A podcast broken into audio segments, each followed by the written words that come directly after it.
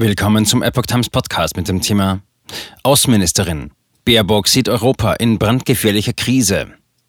Ein Artikel von Epoch Times vom 15. Februar 2022.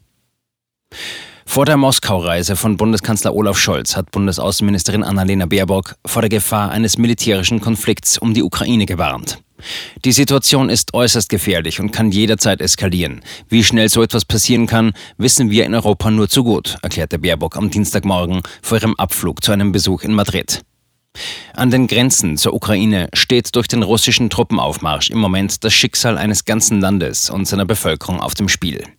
Es sei nun an der Regierung in Moskau, die Truppen zurückzuziehen und volle Transparenz über Russlands Handeln herzustellen, forderte Baerbock.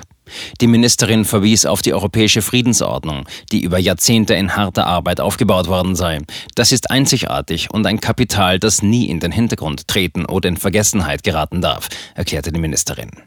Umso wichtiger ist es, in dieser brandgefährlichen Krise in aller Konsequenz und Entschiedenheit zu demonstrieren, dass wir alle im Norden des Kontinents, ebenso wie im Süden, im Osten, ebenso wie im Westen, hinter dieser Friedensordnung und dem, was sie ganz praktisch ausmacht, stehen, mahnte die Ministerin.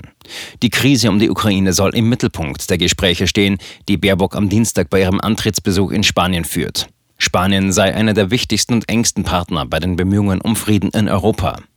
Wir sind uns einig, dass wir alle Chancen für Dialog und für eine friedliche Lösung der Krise nutzen müssen, erklärte Baerbock. Gleichzeitig stehen wir in EU und NATO vereint hinter der Ukraine und lassen keinen Zweifel daran, dass wir die Verantwortung für Deeskalation klar bei Russland sehen.